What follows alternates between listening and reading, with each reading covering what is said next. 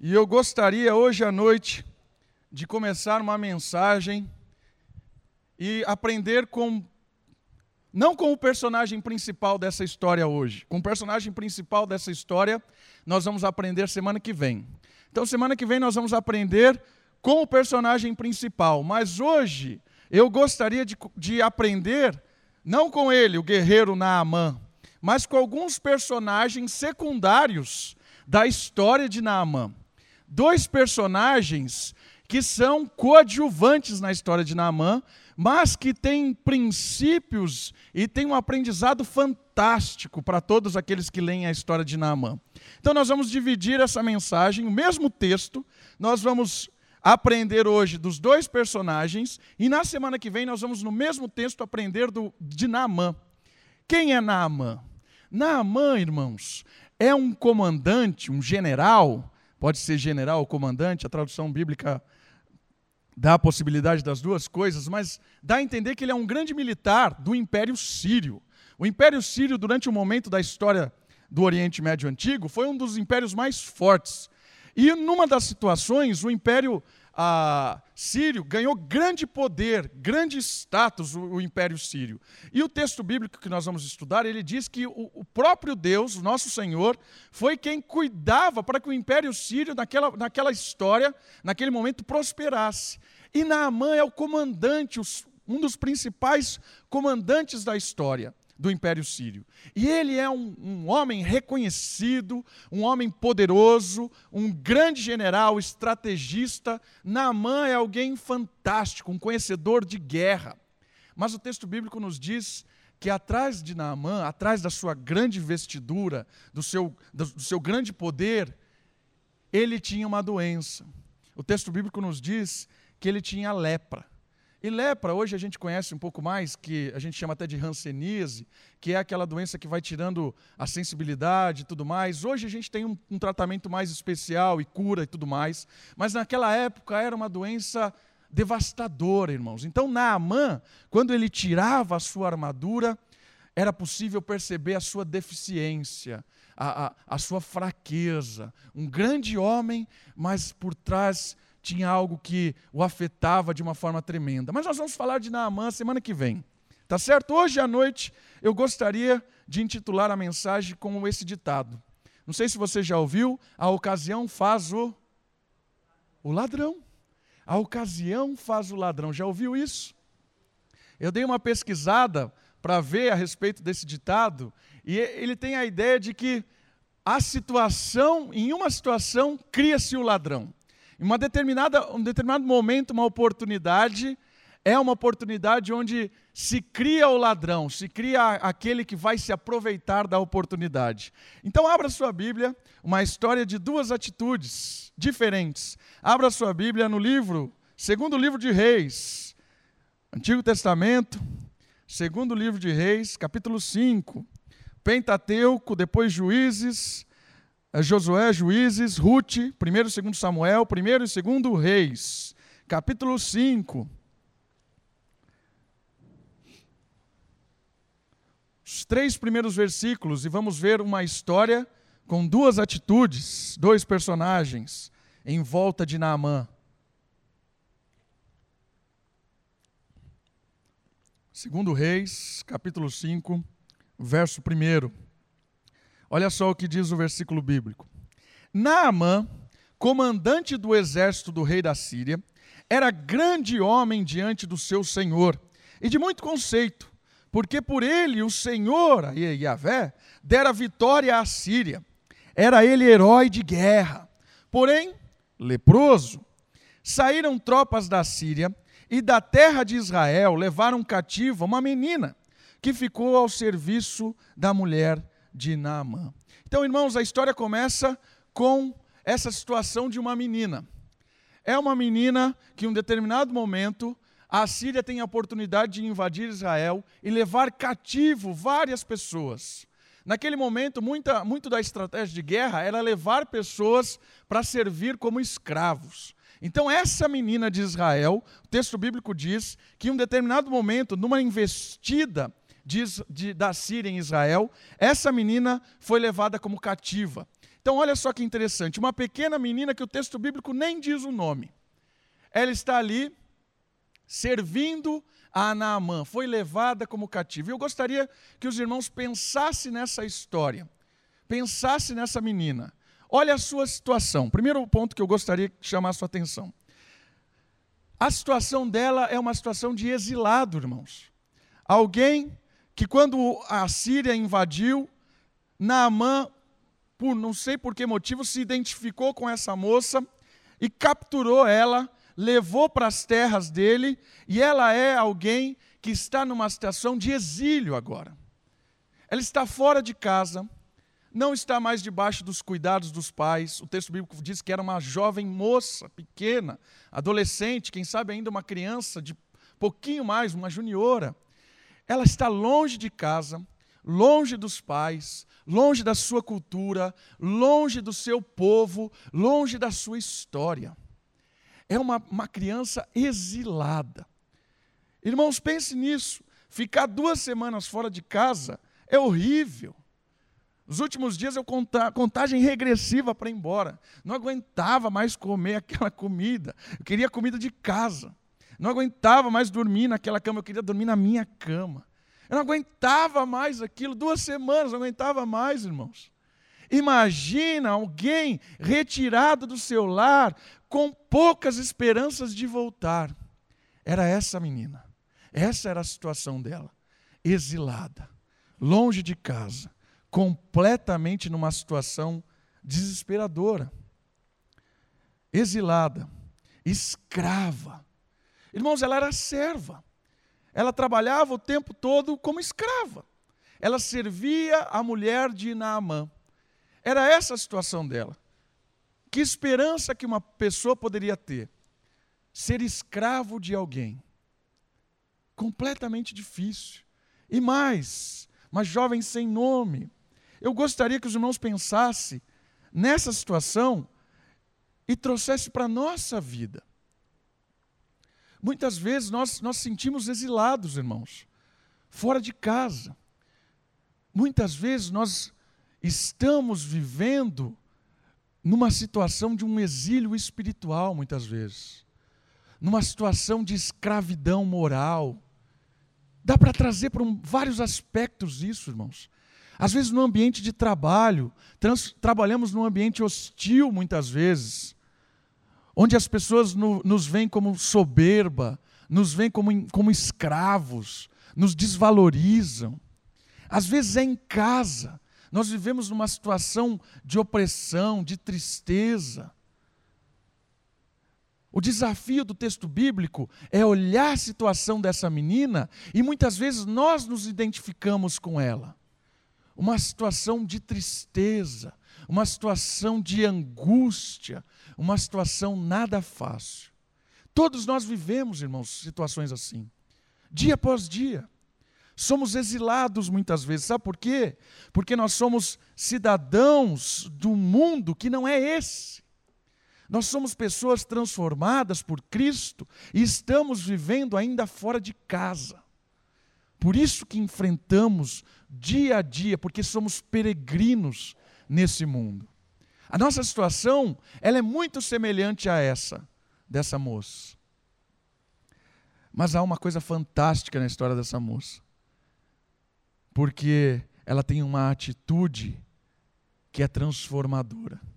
Uma atitude que tem algo para ensinar para nós. Como lidar com situações completamente desesperadoras da nossa vida. Como lidar com isso?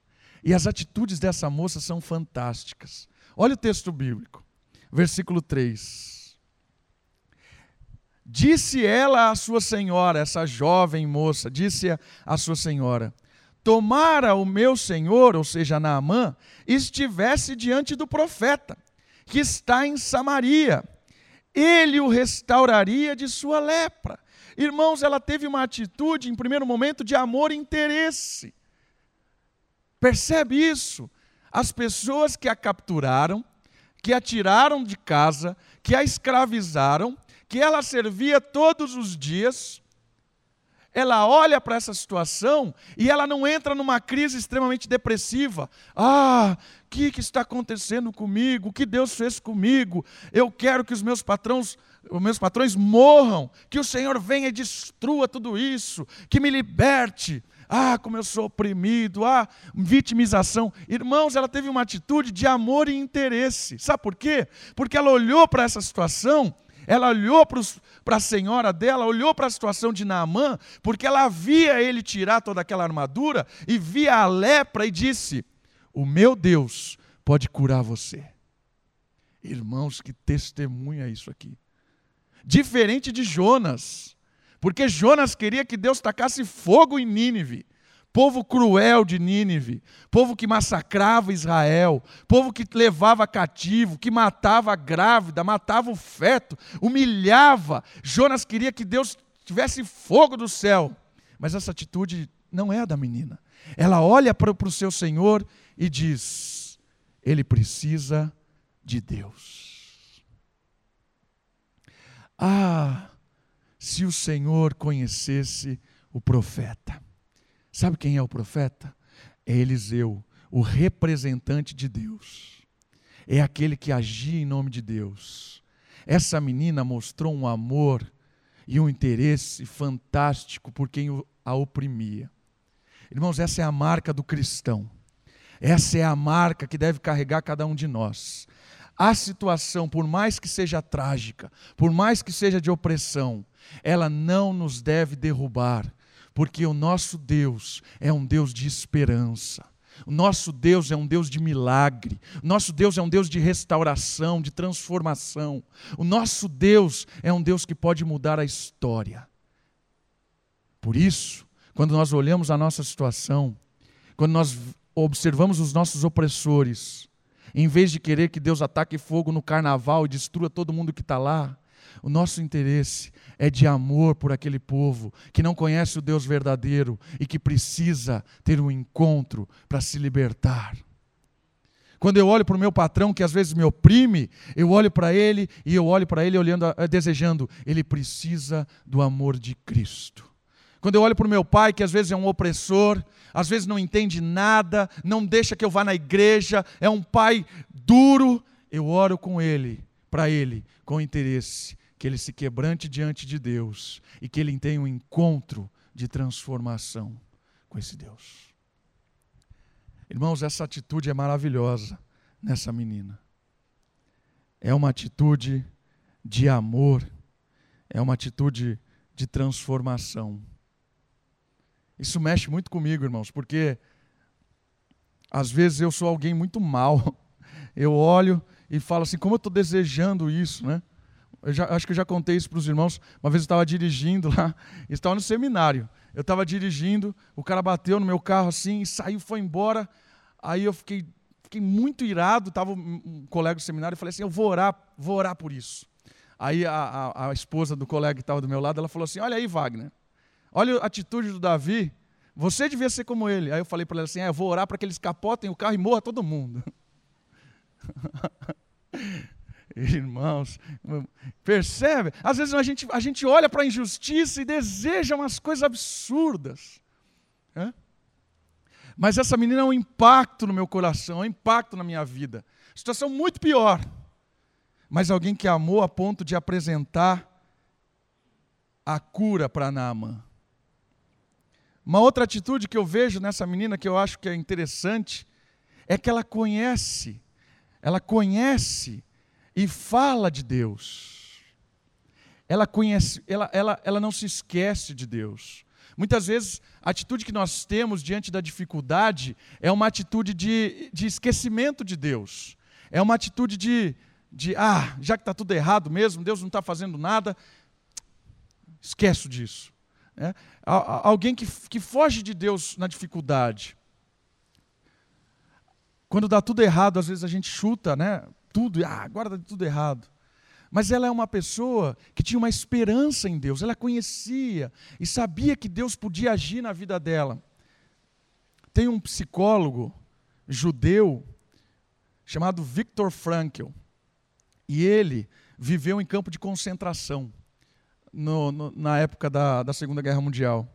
E ele relata que a maioria dos judeus que morriam na prisão, sem contar aqueles que iam para extermínio, é claro, mas os que morriam enquanto estavam presos, eram aqueles que não tinham esperança, eram aqueles que não tinham, não, não conheciam a Deus. E ele conta o seguinte: que aqueles que eram mais fortes nas prisões, aqueles que resistiam, eram aqueles que tinham esperança em Deus, aqueles que sabiam que o amor de Deus a qualquer momento iria agir.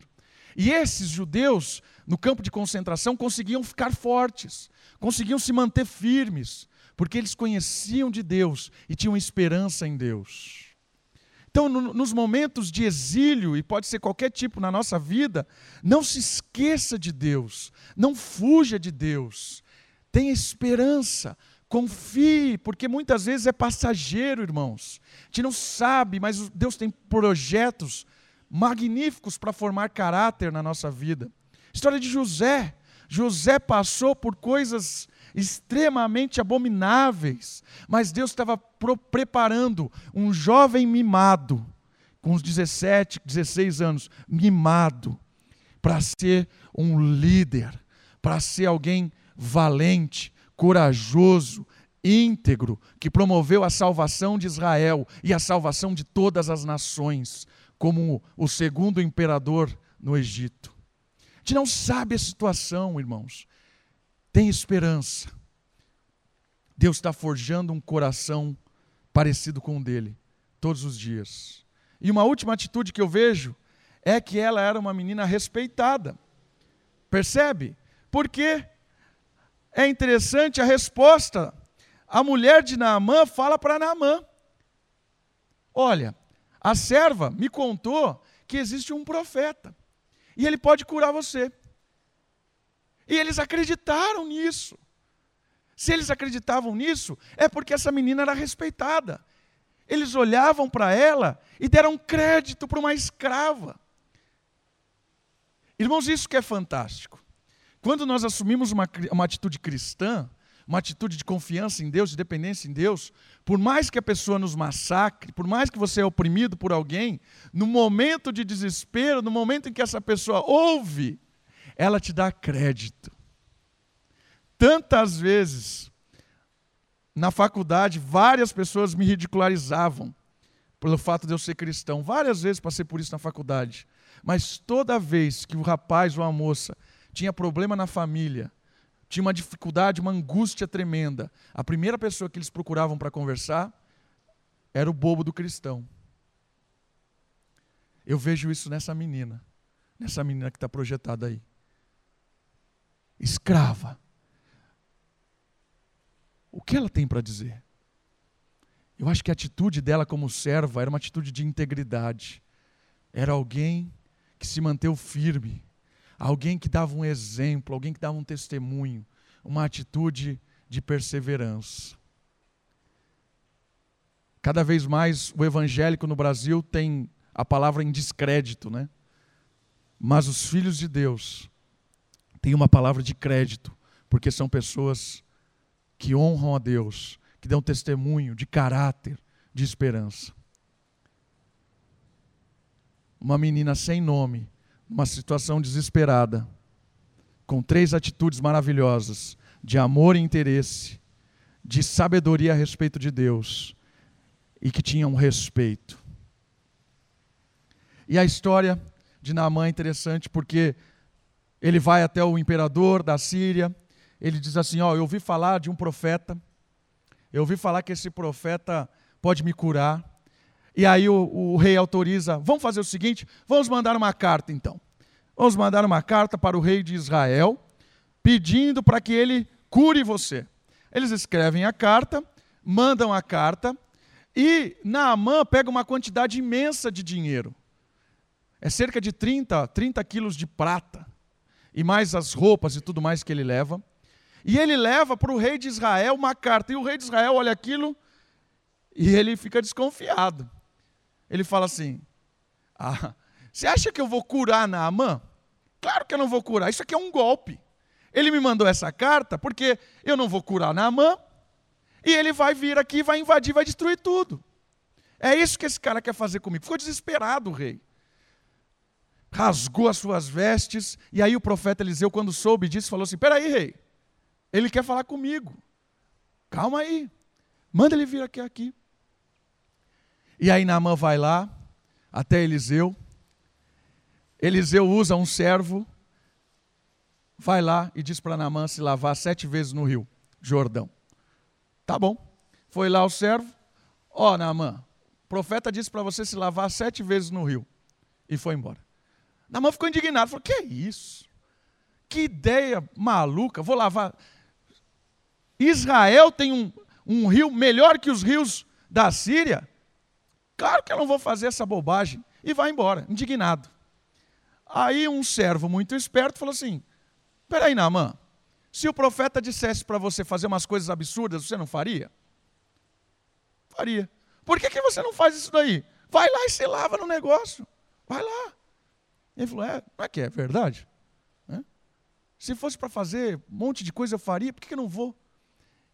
Aí eu quero que você imagine isso cara tira todas as suas vestes, o general, se mostrando para os seus guerreiros, talvez a primeira vez mostrando a sua fraqueza, e ele indo em direção ao rio. Imagine essa cena. E aí ele vai, e ele entra a primeira, a primeira vez dentro da água, e ele sobe pior. Porque alguém que entra com lepra e se molha num rio, ele volta. Eu acho que ele pensa assim: eu vou matar esse profeta. Porque ele está pior. Eu vou matar esse, e vou acabar com esse negócio aqui. Mas é sete vezes. E vai, e vai, e vai. E na última o texto bíblico diz o seguinte: E ele ficou limpo, com a pele de uma criança. E Deus curou. Naamã. Mas a nossa história de hoje não é a de Naamã. Porque tem algo fantástico. Ele volta para o profeta e, e, quer dar o dinheiro, quer pagar. Profeta, olha aqui, eu trouxe tudo isso. E o profeta, não, não quero dinheiro, não quero seu dinheiro.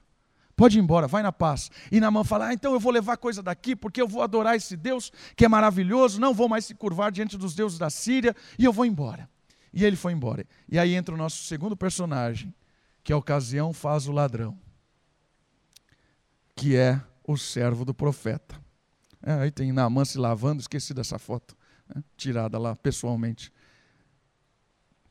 O segundo personagem, um servo iludido. Vamos para o texto bíblico, começa no versículo 21, a história. Então foi Geazi em alcance de Naamã. Naamã, vendo que corria atrás dele, saltou do carro a encontrá-lo e perguntou: O que, que aconteceu? Vai tudo bem? E aí ele respondeu: Tudo vai bem, meu senhor. Meu, não, tudo vai bem. Meu senhor me mandou dizer: Olha a mentira. Eis que agora mesmo vieram a mim dois jovens, dentre os discípulos dos profetas da região montanhosa de Efraim. Dá-lhes, pois, um talento de prata e duas vestes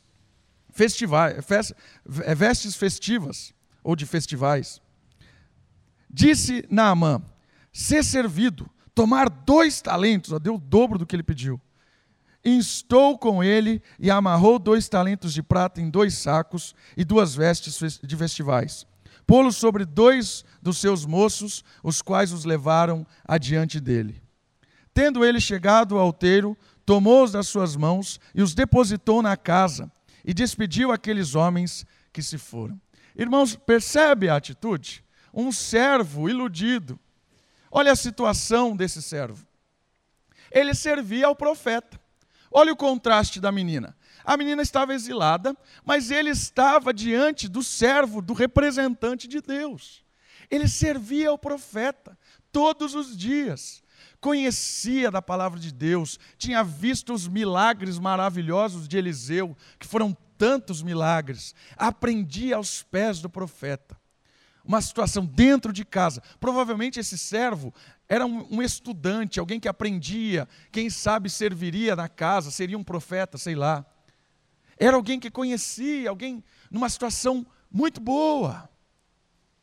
Mas ele conhecia do Senhor, aprendia do Senhor. Contraste gigante. E ele estava na obra, estava envolvido, irmãos. Percebe a diferença? Ele estava numa situação muito boa, uma situação muito boa. Ele estava perto de casa, estava perto de Deus. E agora eu quero, junto com os irmãos, aprender com as atitudes dele. Olha só as suas atitudes. Primeira atitude dele, de amor ao dinheiro. Alguém iludido, irmãos. Eu imagino que Geazi pensou assim: não é possível, olha essa oportunidade, nós vamos ficar ricos, vamos, vamos fazer essa casa de profeta crescer, triplicar de tamanho. É a oportunidade. Eliseu não viu essa oportunidade. É uma atitude de ilusão, irmãos alguém que viu da, da ocasião uma grande oportunidade. Deus está abrindo essa porta. É uma porta aberta. E foi lá. Mentiu, contou uma história nada a ver e pegou o dinheiro. Irmãos, quantos de nós conhecemos a Deus, temos experiências direto com Deus, Estamos tanto tempo na igreja, dentro do povo de Deus, mas, mas muitas vezes aparece aquela situação na nossa vida que é duvidosa, estranha, e muitas vezes dissemos, é uma grande oportunidade. Não posso perder essa oportunidade. Irmãos, cuidado. Cuidado.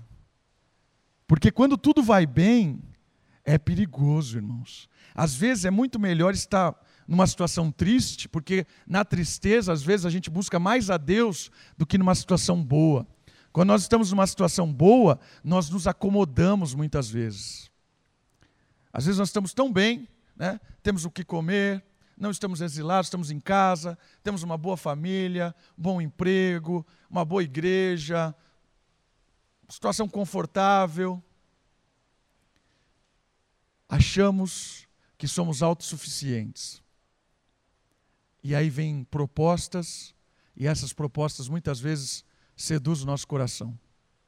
Foi o que aconteceu com, ele, com o servo do profeta, Geazi.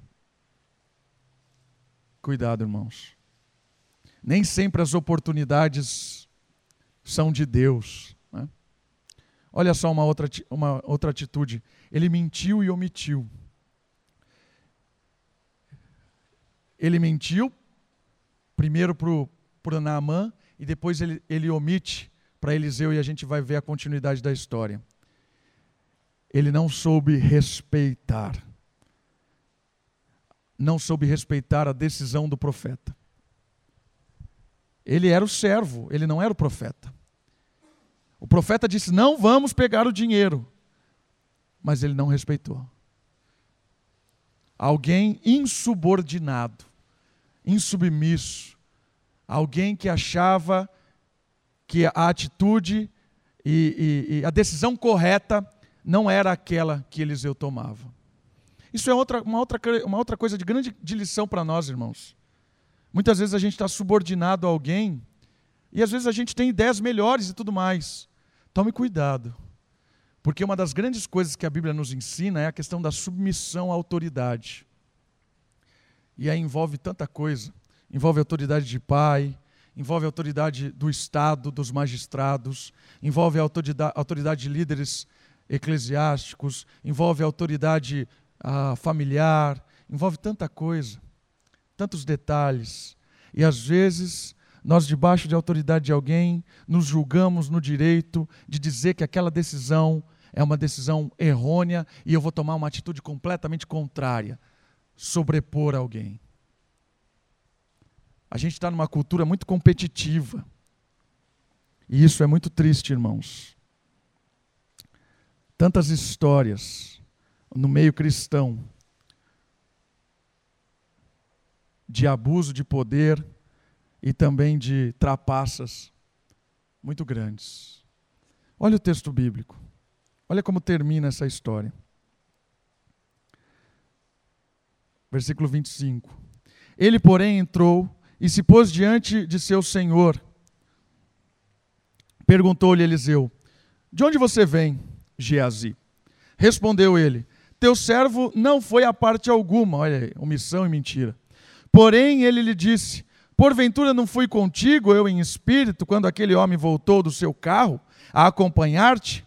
Era isso ocasião, olha só, ocasião para tomares prata e para tomares vestes, olivais e vinhas, ovelhas e bois, servos e servas.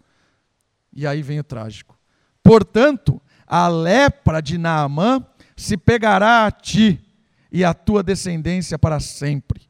Então saiu de diante dele leproso, branco como a neve. Irmãos, um servo iludido que acabou numa decisão errada, experimentando uma dor imensa.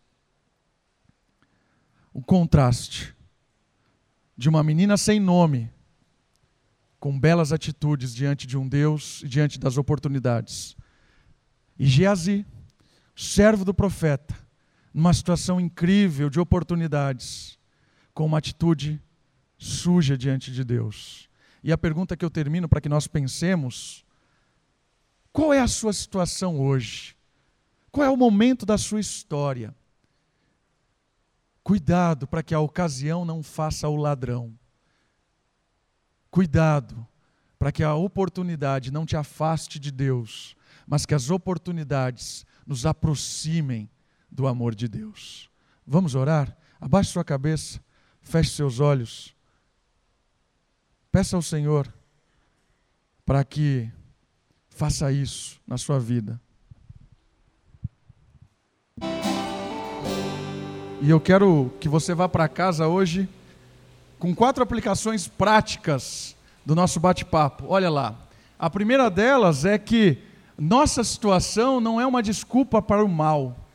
Essa é uma coisa importante e prática dessas duas situações, porque muitas vezes a gente dá desculpa. Ah, eu só roubei por causa disso.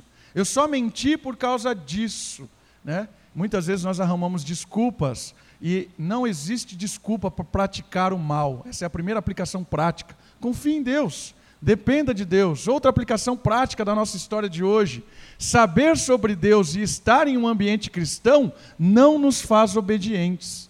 Estar aqui todo domingo, conviver com um crente todo dia, não faz com que nós sejamos obedientes. A obediência vem de uma experiência pessoal, íntima com Deus, de oração, de intimidade, de parceria com Deus, com o povo de Deus. A obra é de Deus, a terceira coisa. Muitas vezes nós queremos arranjar coisas para fazer, né? Ah, a Gezi foi lá e olhou assim: não, esse dinheiro vai fazer com que a obra cresça. Confie em Deus, a obra é de Deus, dependa de Deus. E a última aplicação prática, na verdade são cinco, tem mais uma ainda. Cuidado com o aproveitar das oportunidades. E a última, seja sensível para com as necessidades daqueles que nos cercam. Coisas práticas, cinco atitudes práticas que podem mudar a nossa situação e o nosso ambiente com as pessoas que convivem com a gente. Vamos orar? Fique de pé. Quero orar por você, pela sua família, pela sua semana, para que Deus te dê uma semana maravilhosa, uma semana de grande alegria. Vamos orar? Senhor Deus, teu povo está aqui esta noite, num feriado prolongado, ó Deus estamos aqui, sedentos do Senhor, ó Pai. Obrigado porque esta noite pudemos cantar ao Senhor, louvar ao Senhor, pudemos aprender do texto bíblico, ó Pai. Muito obrigado, Senhor. E queremos, ó Pai, neste momento, entregar todas as nossas famílias nas tuas mãos, ó Pai. Peço que o Senhor abençoe ricamente a vida, a família, os sonhos, os desejos, os anseios, ó Pai, de cada irmão aqui, ó Pai. Que o Senhor encha o coração de cada um, ó Pai, com a tua paz, com a tua alegria, com a tua esperança, ó Pai. Clamo a ter aqueles que estão doentes, ó Deus, aqueles que têm algum familiar doente, que está numa necessidade física, que o Senhor traga cura, restauração e conforto. Assim como vimos que o Senhor é um Deus de cura, libertou Naamã, o Senhor pode curar coisas impossíveis no nosso meio, ó Pai. E queremos entregar aqueles que os irmãos aqui estão aqui, sabem, estão pensando agora, um ente querido, alguém especial que está numa situação difícil, queremos entregar essa pessoa nas suas mãos neste momento, ó Pai. E também queremos orar para os irmãos que estão à procura de um emprego, uma oportunidade. Clama ao Senhor que o Senhor abra a oportunidade, ó Pai, abra as portas de um emprego, que essas pessoas confiem no Senhor e esperem, Deus, porque o Senhor é um Deus fiel e um Deus que abre as portas no momento certo e dá as oportunidades certas, Pai. Clama ao Senhor por uma semana vitoriosa, Pai, deste povo, uma, uma, semana de vitória diante do Senhor, uma semana de crescimento espiritual, de avivamento espiritual, de mudança de vida. Que o Senhor use, ó Pai, cada um aqui no seu trabalho, na sua profissão, e que cada um aqui prospere de acordo com, as, com a vontade do Senhor e com o poder do Senhor, ó Pai. Muito obrigado, ó Pai. Nos dê uma boa noite, uma boa semana, no nome santo de Jesus. Amém. Deus abençoe a todos. Você pode se assentar. Boa semana. Que Deus enche o seu coração cada vez mais de alegria.